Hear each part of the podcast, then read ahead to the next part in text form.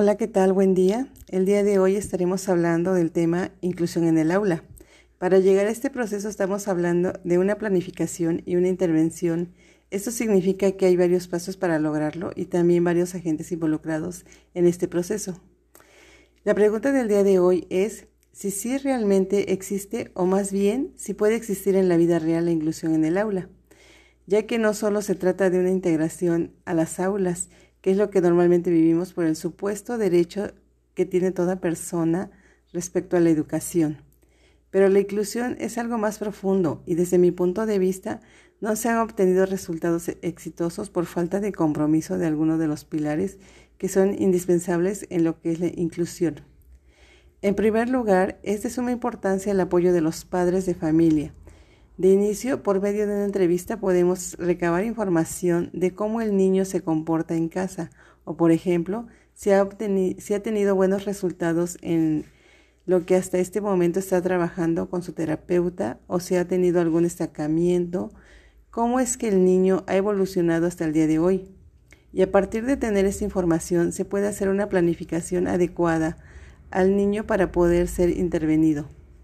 Otro de los pilares importantes es el profesorado, ya que es necesaria la gran disposición, entrega, dedicación y empatía para poder lograr la inclusión, pero al mismo tiempo también se necesitan profesores con conocimientos teóricos y preparación ante la diversidad.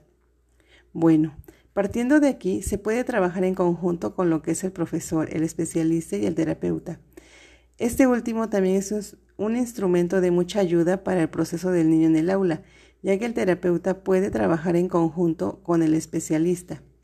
Desde mi punto de vista, sí creo que sea complicado llegar a hacer una inclusión verdadera en el aula, pero si existiera esa gran disposición por parte de todos los involucrados en el proceso del alumno, como son los padres, el profesor, el especialista y el terapeuta, las cosas se pueden lograr a base de respeto, empatía y motivación, ya que la escuela inclusiva se debe adaptar a las necesidades del alumno y no esperar que el alumno se adapte al instituto.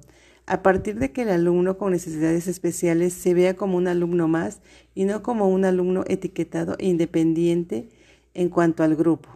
El alumno debe obtener su aprendizaje significativo dentro del aula y nunca fuera del aula, porque entonces si no fuera eh, de la forma que antes mencioné, no estaríamos hablando de una inclusión, el alumno se debe sentir como una identidad de pertenencia al grupo y el especialista tiene que realizar las estrategias y herramientas según sean las necesidades de cada niño con necesidades especiales y con la ayuda de diferentes materiales de apoyo como pueden ser agendas y calendarios visuales y otras herramientas de apoyo que puedan ayudar al alumno a la lectoescritura o según sean sus necesidades de cada niño.